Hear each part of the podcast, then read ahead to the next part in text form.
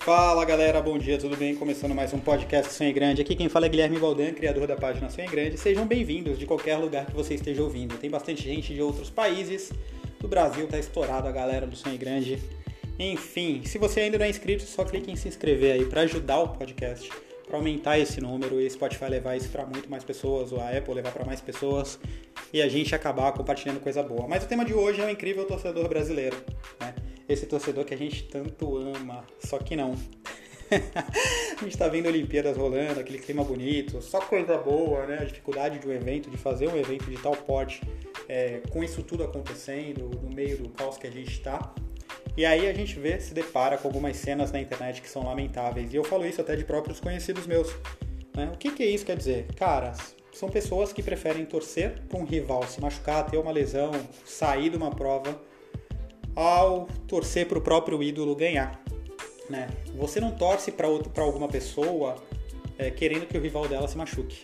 Você apenas apoia mais para que ela supere os limites, para que ela consiga ultrapassar os limites da vida e tal, esse tipo de coisa. Eu vi várias pessoas da, do, do, meu círculo assim torcendo para o japonês cair no skate, para outro japonês se ferrar no surf, para outro não sei o que acontecer. Mas, gente, não é mais fácil a gente torcer por quem a gente quer ao invés do mal do outro? Quando eu falo isso, né, é, é até questão de olhar para a própria vida. Tem gente que prefere que o outro não. Se eu não tenho, prefiro que o outro não tenha. Não, não é assim. Cara, eu prefiro ter e se o outro tiver, é mérito dele. Mas eu prefiro fazer o meu. Ou seja, sempre estar tá com a consciência tranquila, sempre estar tá com o pensamento tranquilo. Né? Esse comportamento do torcedor brasileiro ele já vem desde 2016 no Rio de Janeiro, quando ele vaiava os rivais dos, dos brasileiros? E isso até gerou confusão com alguns atletas, enfim. O torcedor, eu acho que, eu acho que isso tá no mal do brasileiro, eu acho que é, de sentir alegria ou ter um certo prazer em ver a outra pessoa não se dando bem ou se ferrando, melhor dizendo, né? Mas eu fico sempre pensando, cara, o que, será, que tipo de pessoa pensa algo disso, né? Que para ele ser melhor, alguém precisa se ferrar, né? É, e é o mesmo tipo de pessoa que talvez é, não consegue reconhecer quando alguém está mais preparado, né? Ou seja, ao invés de eu treinar mais, não, eu prefiro que o meu rival se machuque. Não estou falando dos atletas brasileiros, mas estou falando do torcedor. O torcedor, inclusive, citou bomba de Hiroshima e Nagasaki. É, é algo, é algo, sei lá, é deplorável assim de ver, né?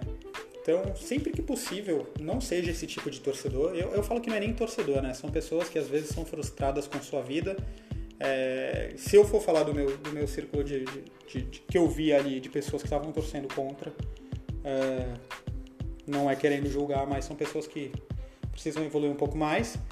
Enfim, sempre que possível admira, admira os rivais, cara. Se o cara tá lá disputando um campeonato, se o cara chegou numa final, alguma coisa do tipo, algum mérito teve em cima disso. Ninguém chega lá por sorte, né?